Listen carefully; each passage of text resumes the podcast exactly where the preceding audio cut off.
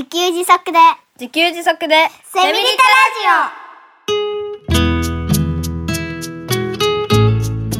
この番組はパーマカルチャー研究所の三つくりゆうきが自給自足で幸せなセミリタイヤ生活を送る知恵をお届けします。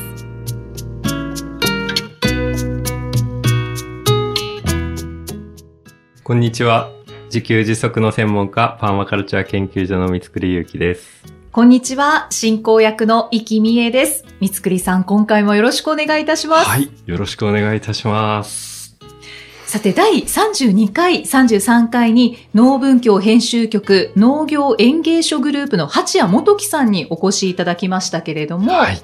今回は以前、三つくりさんがお世話になられていた八谷さんと同じく農文教編集局農業園芸所グループの山下海さんにお越しいただきました。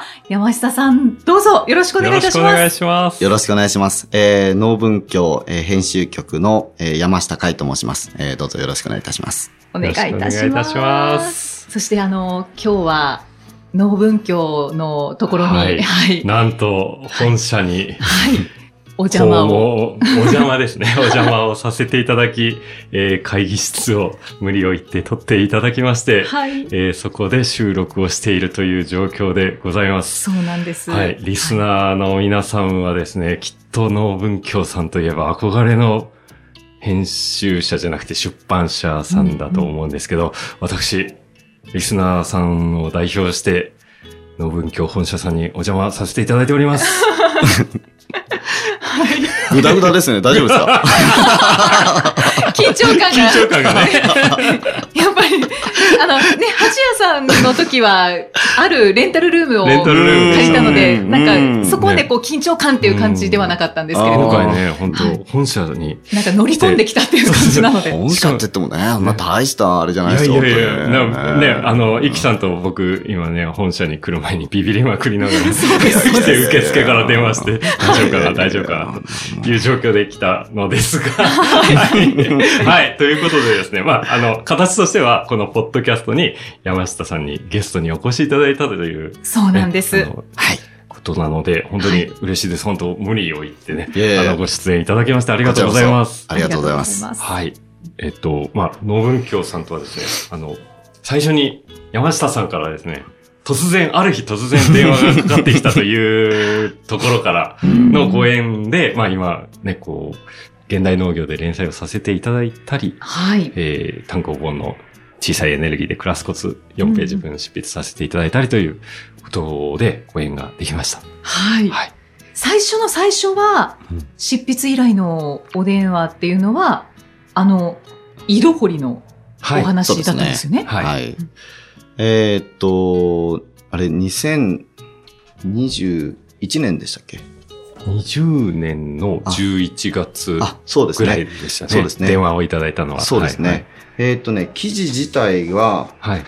えーっと、21年の3月号で、はいあの、紹介させていただいたんですよね。はい。で、それの依頼がですから、その前の年、うん20年に、確か、クリスマスぐらいまでに書いてねっていうのはですね。のあそれぐらいでしたねはい。あの、はい依頼の、えーお電話させていただきました。これ特集号、えー現代農業の特集が、あの、縦穴掘りというですね、テーマだったんですよ。はい。えー縦穴掘りっていうのは、あの、農業の場合は、排水性が悪い畑とかですね、えーそういうところにこう穴を掘って水はけを良くする、えー水がたまらないようにするっていう、そういう、えーのがメインの特集なんですけれども、えーその中に、まあ、縦穴掘りといえば井戸掘りだろうと。いうことでですね、井戸掘りの世界で有名な人が一人いてですね、はいえー曽我部さんというですね、まあ井戸掘りの本を出してらっしゃる方がいらっしゃるんですけれども、そんな方がいらっしゃるんですね。そう。これ、あれ、三つくりさんもこの本を買いました。そうですよね。はいはいあの、読んでらっしゃいますね。えで、その本のやり方でやってる人いないかなっていうふうにですね、いろいろこう、えーインターネットで検索してるときに、三つくりさんを、えー発見したんですよ。あ発見したって言ったらあれですけど。見つけていただきましたそう、見つけたんですよね。あで、なんだろうあれ。電話番号どっかに載ってるんですかね僕どう、どうして電話したんだろう えっと、あ、そうですね。パーマカルチャー研究所で検索すると、ちょっとね、奥の方にね、載ってるあの、ん電話番号載ってるんですよね。だからそこを見つけていただいたんだと思いますね。ああ、すいませんね、本当いやいや。急に急に電話して、あの、ね、井戸掘りのことを書いてくださいといやいや、もう、かってね。僕としてはね、もう本当に、憧れの脳文教さんいやいやで。でも本って出してみたいなって思ってたところ、突然その脳文教さんから、え、え、すごいワクワクしながら電話いやいやいや、した覚えがありますね。大概ね、びっくりされるんですけどね。しかも農業のね、雑誌で。はい。まあ、あの、ブログ、その時にザザッと見たんですけれども、まあ、あの、農家ではないなはい。と思ったんですよね。はいあの、ね、農業を主に生活してらっしゃる方ではないなっていうふうに思ったので、まあ、農文教をね、知らない可能性もあるわけですから。あまあ、ただなんか電話した時に農文教のことをご存知だったんですようね。んあの、なんかこの本とこの本読みましたみたいなことをおっしゃっていてですね。であればもうぜひっていう感じで。いや当時、でももう10冊近くうん本、本棚にね、農文教の本並んでましたね。うんはい。いやー、テンション上がりますよね。上がりましたよ。そうですよね。はい。で、じゃあ、井戸掘りの執筆依頼を山下さんがされて、で、その時にですかね、三つくりさんの本を出したいんですという、はい。山下さんへの勇気ある発言がきっかけだったのか、うん否かはちょっとこれからお聞きしたいなと。そうですね。この話って覚えてらっしゃいますかっていうのをちょっと。なんか、あの、はい、本を出したいっていうふうにおっしゃってたのは、あの、覚えてます。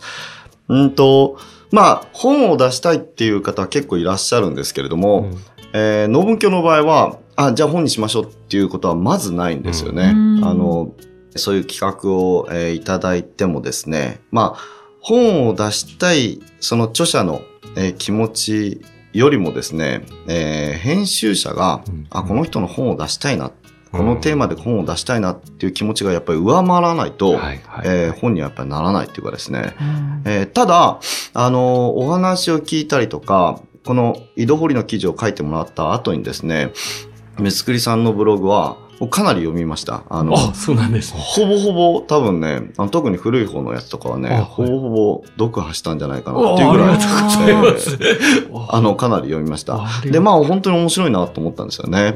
で、まあ、えーいきなり本っていうんじゃなくても、あのーまあ当時僕現代農業の編集部にいたので、まあ自分の手の届く範囲というかですね、まずは現代農業で1年間あの連載してみませんかということでですね、えーお願いをさせていただいたという。ありがとうございます。いや、僕もね、あの、多分、一周されるなと。何言ってんだって言われるだろうなと思いつつ、でも、とりあえずは伝えないと始まらないな。せっかくのチャンスだからと思って、すごいビ、すごいビビりながら、あの、本を出したいんですけどって 言ったら、なんかね、僕の印象では、山下さんに爆笑されたような印象が。そうでしたっけ？そうでしたっけ？それは難しいですね。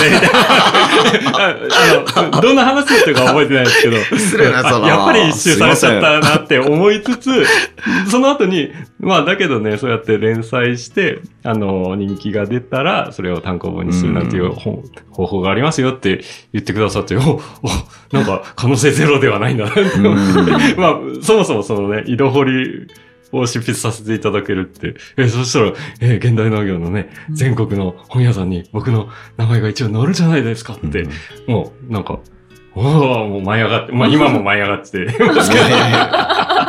舞い上がってたことを思い出しましたね。あそんなに、あの、なんでしょうね。メジャーな出版社でも何でもないですし、そんな風に、あの、思っていただく、もうこちらこそ、あの、光栄な、あれですけどね。あのありがたいですね。ー自給自足界隈ではもうメジャーですよね。もうトップの出版社さんですもんいやいやいね。大メジャー。えー大メジャーですよ、本当に。かじゃあ、山下さんが三つさんのブログをもうほとんど昔のものは読破をされていたとうん先ほどおっしゃっていましたので、まあそういうのもあって、その2021年3月からはい。2022年4月までの1年間、はい。現代農業で北の国から幸せ自給生活という連載を三つくりさんがうん担当されたといはいういきさつですかね。そうですね。そうですね。うんまあ非常に面白かったですね。あの、すごく面白い、あの、連載だったと思います。あの、なんでしょうね。一番最初は、あのー初回はね、あれさっき僕読んだのちょっと忘れてた雪解けで春のあそうそうそうそうそう。ああ、待ち遠しい春の野草ライフというテーマでですね、初回は書いてもらいました。えーっと、まあ、自己紹介、えーからですね、それからあの、スーパーで野菜を買わないよというう内容で書いてもらったんですよね。ではいはい野菜を買わないと、まあ、春からね、あの、夏、秋にかけては畑で採れる野菜があるけれども、えー北海道ですからね、雪はこうね、積もっていて野菜が取れない。で、えーその間に秋の野菜がなくなっちゃうんだけど、春になると春の野草がこう、吹きの塔からですね、えー順番にこう出てきて、それを、えー取ってきて食べるっていうですね、えー内容なんですけども、すごい、なんていうんですかね、こうワクワクするっていうかですね、うん。まあ、こう言ったら失礼かもしれないですけども、はいはい。あの、貧乏生活なんですよ。う んそうですよね。うん。そう。なんだけど、うん。なんていうんですかね、それが全然こう悲壮感がないうんですよね。それがすごいこうワクワクするような、うん。あの、ね、楽しい、えーで美しくて、いい感じなんですよね。うんで、そこにこう、えー、三つくりさんがね、これ一人でやってたらね、なんていうかあの、えー全然、なんか、まあ、既得な人だなっていう。ちょっとわかる気がしますね。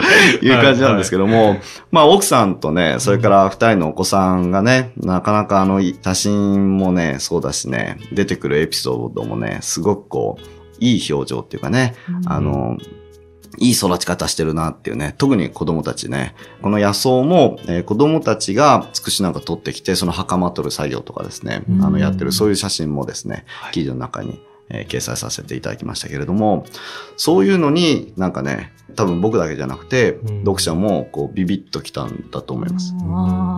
これね、あの、三つさんにはお手紙をお送りしたと思うんですけれども、はいはい。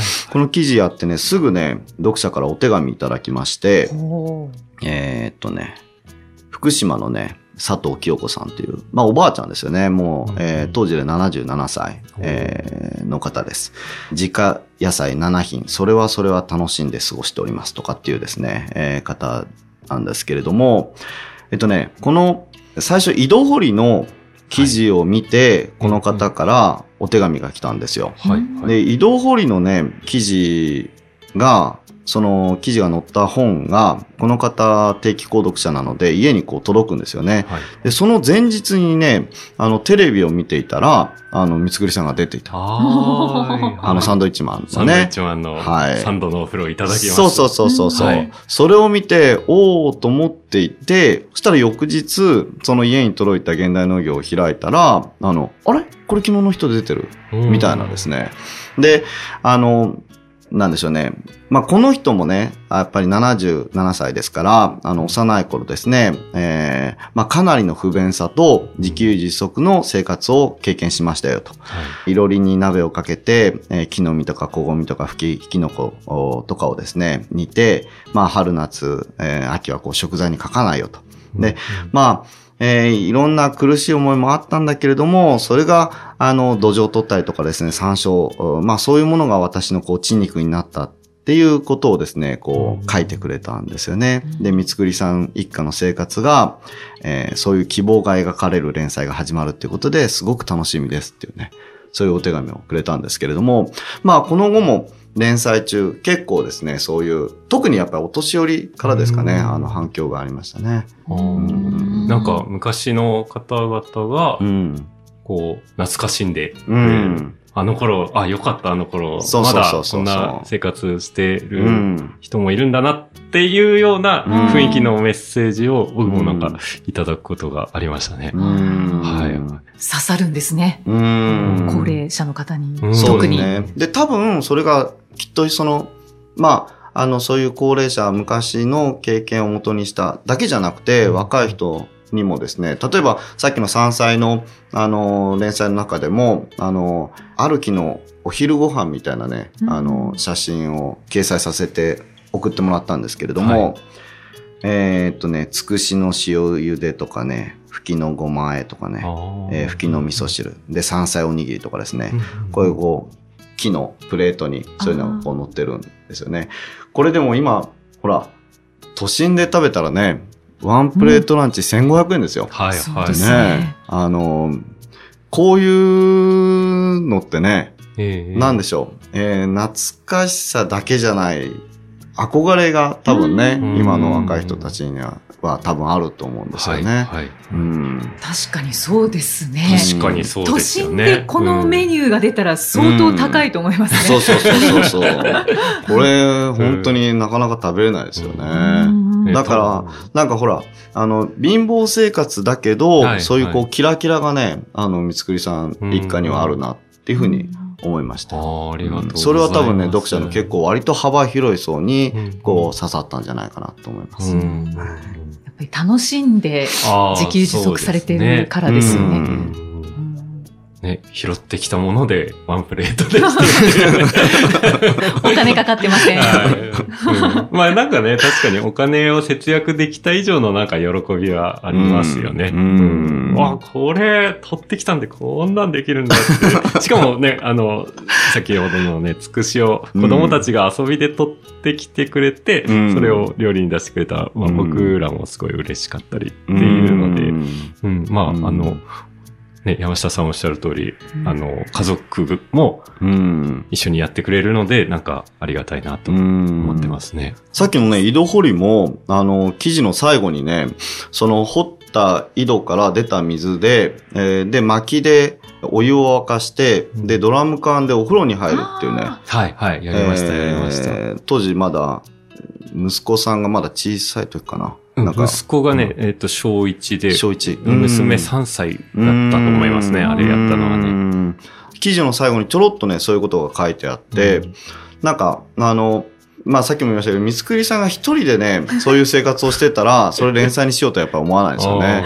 それをね、はいやっぱりこう家族の、うんね、そういうこう喜びとかね、発見とかを多分一年通して紹介してもらったら、それはすごく楽しいだろうなと思ってね、書いてもらって、まあ結果的には本当にそういう連載になったなとうん思ってます。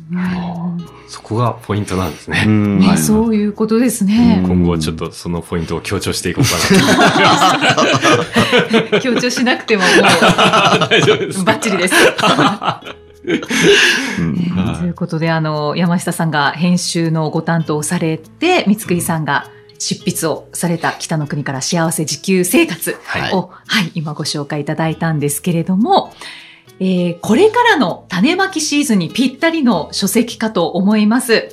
2023年2月9日に農文教から出版されました斉藤進さん著もっと上手に小さい畑15平方メートルで45品目を作りこなすを山下さんが編集されたということで、ぜひ本の概要をご紹介いただけますか？はい。えーっとですね。はい。えーあ15平方メートルっていうのは、まあ、3メーターかける5メーターですね。あの、都市近郊で市民農園とかですね、区民農園借りると、大体この規格です。3メーターかける5メーターぐらいの、えー畑、えーですね。そこで、えー45品目。これね、45品目この小さい畑で作ろうと思うと、相当な工夫がやっぱり必要なんですよね。えーこの、まあ、著者はですね、30年間ぐらい、その、えー家庭菜園、えー市民農園借りてですね、借りた畑で、野菜作りをですね、えー毎年毎年繰り返して、まあ、その工夫をギュッとこう一冊に詰めた、そういう本になってます。はい。ありがとうございます。これあの、著者の斉藤進さんって方が、農文教にお勤めだったっていうことが書いてあるんですけれども、そうですね。これどのような経緯で斉藤さんとはい。本を作ることになったのでしょうか、えーとですね、まあ、あのー僕が農文教に入社した当時、すでにですね、えーっと、まだ定年はしてなかったのかな。農文教は書店を持っていてですね、うんあの、神田神保町に農業商センターというですね、本屋さんをえー経営しているんですけれども、はい。あ日本全国のそういう農業と園芸に関する、えーあと暮らしに関する本だけを集めたですね、そういう、えー本屋さんがあって、えーそこの店長をですね、この斉藤さんがやっていたんですよね。で、農文教、今は、あの、今年になってこの戸田に引っ越してきたんですけれども、当時は赤坂にあってですね、時々、この斉藤さんがその赤坂の本社に来てですね、まあ地下でですね、まあ宴会をやってたんですよ。で、宴会をするたびにですね、よくこの斉藤さんが自分の畑で採れた野菜を持ち込んできてですね、それでこう鍋を作ったりしてくれたんですよね。で、僕にとっては、えー、だから、なんでしょうね。えーそんなに仕事上のお付き合いはなくて、地下に行くと野菜を持ってきてるおじさんぐらいのですね、はいはいまあじいさんっていう感じだったんですよね。で、当時僕もですね、この同じ企画15平米、15平方メートルの畑を借りてですねう、ん。あの野菜を作っていまして、で、まあ自分が作る野菜と、この斉藤さんが作る野菜とですね、えー全然違うんですよ。うんはいそれから、そうやって、まあ、毎週、毎月のように、えー野菜をガンガンこうやって農文教に持ってくるんですけれども、えー全部自分の畑で採れた野菜なんですよね。自分と同じ面積で、うんよくこんなに持ってこれるなとうん。しかも途切れなくですね、いろんな種類を。うんで、まあそこに本当にこう興味関心が湧いたというかですね。で、1、2回畑に、えー遊びに行かせていただいて、あ、これはすごいぞと。え本にしようと。いうことでですね。多分農文教でね、しかも、えー農文教で働いてる人でね、本を出すっていうのは、まあ、あの、えー当時も今も彼一人ですし、えーそうえなんですーまあ、社内からもね、いろんな意見はありましたけれども、うん。まあでもね、それらをこう、凌駕するほどの実力があったんですよね。うん。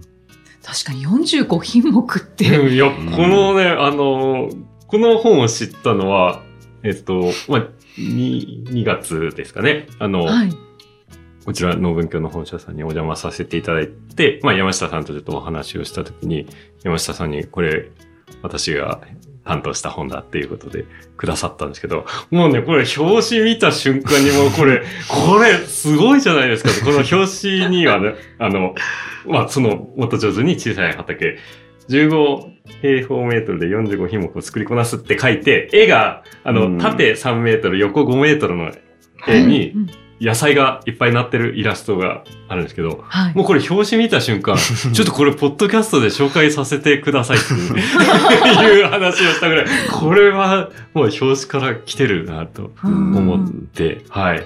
まあ今に至るわけなんですけど、うん、で、あの、まあ、山下さんはその時、あの、まあ、謙虚にと言いますか、いやいや、まずは中身見て、あの、気に入っていただけたら、そういうはことにもしましょうかってね、まず中身見てくださいよってお話いただいたんですけど、はい。まあ、中身を見たらですね、これはね、あの、僕もね、演芸書というか、あの、数冊読んでましたけど、もうなんか別格ですね。あらあの、こんなに実用的な本は見たことないなとはい、はい。思いましたね。こと細かに。こと細か、まず、まずですね。なんか、なんで僕は。解説をお願いします。まずですね、この第一章で、小さい、目次なんですけどね、小さい畑の楽しみとつまずきどころって書いてあって、えっと、その中にね、小さい畑ビギナーはここでつまずくって書いてあるんですよね。うんうんうんで、その内容が、えー食べきれない野菜を作ってしまう。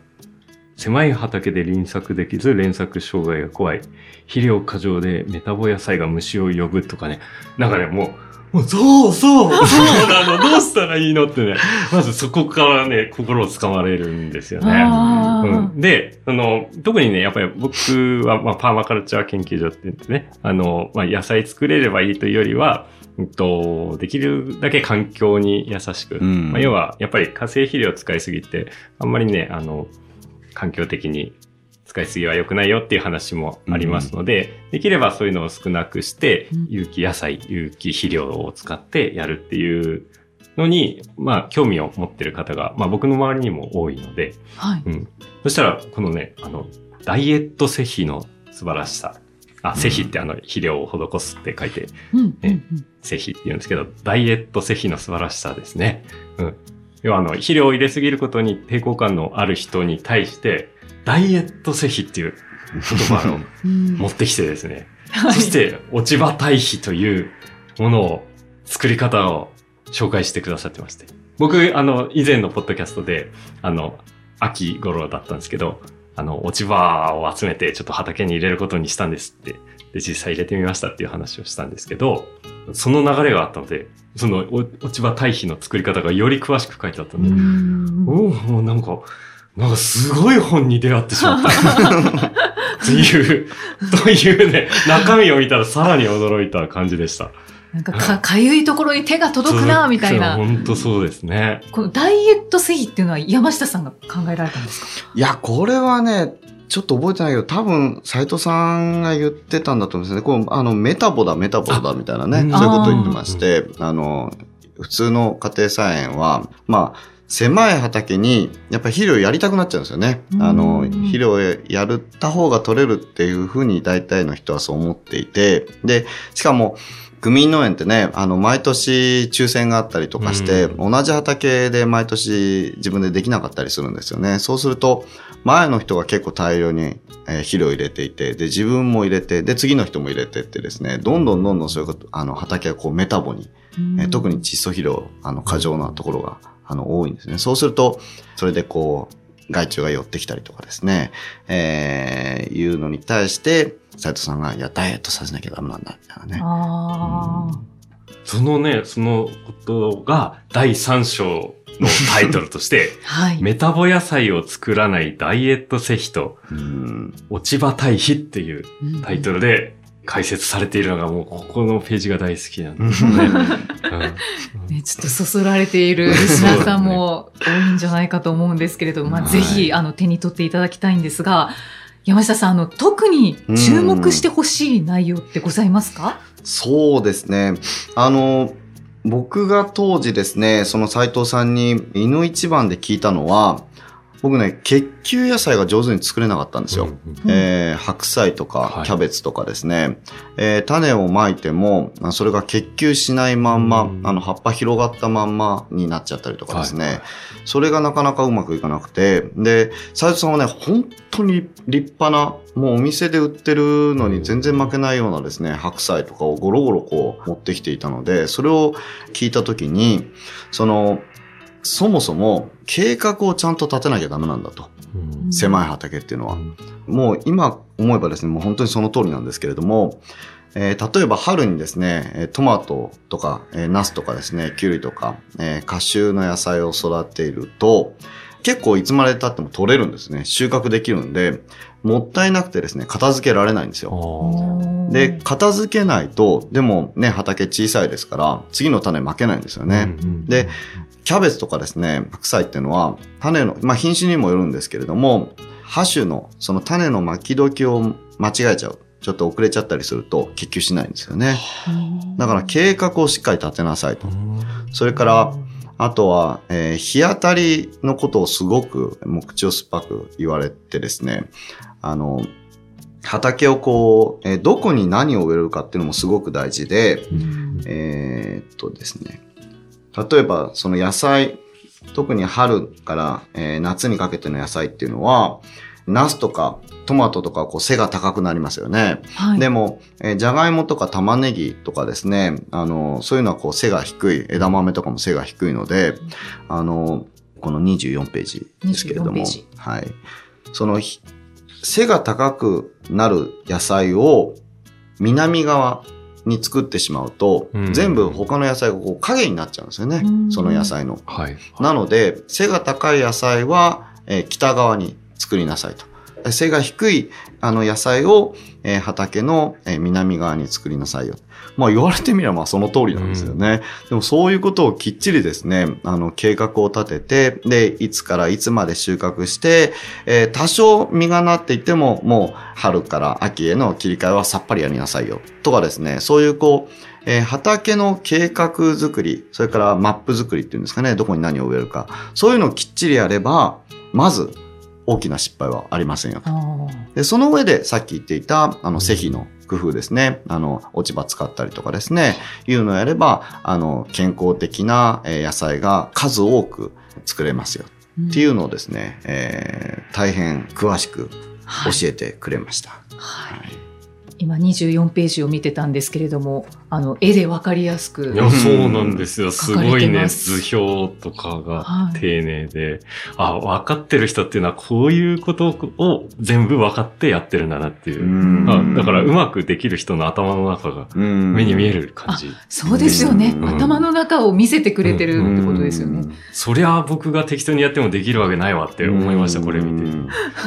て。そうなんですよね。行き当たりばったりじゃやっぱり上手にできないんですようね。んそれが、あの、なんか、もっと上手にやる工夫っていうのが、割とイラストでね、えあと写真を使って、コンパクトにまとめられてるかなと思います。はい。ありがとうございます。もう読みたくなった方が多いんじゃないでしょういいんじゃか。ないでしょうか。えー、農文教から出版の斉藤進さん著、もっと上手に小さい畑15平方メートルで45品目を作りこなすは、農文教ホームページ内の田舎の本屋さんページからご購入いただけます。また、Amazon と各書店でもご購入いただけます。エピソードの概要欄に田舎の本屋さんページと農文教のホームページリンクを貼っておりますので、ぜひチェックしてみてください。ということで、あっという間なんですけれども、はい、山下さん、最後にリスナーの皆さんにメッセージをお願いいたします。はい。えー、っとですね、この自給自足で、えーセミリタラジオをお聞きの皆さんはですね、おそらくこの本、えードンピシャだと思います。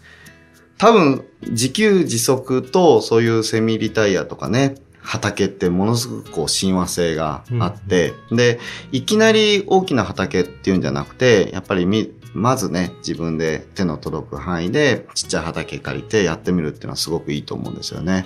で、えーっと、余談になるんですけども、今度、あの、農文教であの、機関地域っていうですね、こういう雑誌も出しておりまして、うん現代農業とは別にですね、まあ、あの、現代農業の兄弟誌、えーなんですけれども、機関誌なので年に4回ですね。で、それが、これ、今、まだ5月号出たばっかりなんですけれども、あの、小さい農業の増やし方っていうテーマで、えーっとですね、この畑が今度すごくこう借りやすくなるんですよ。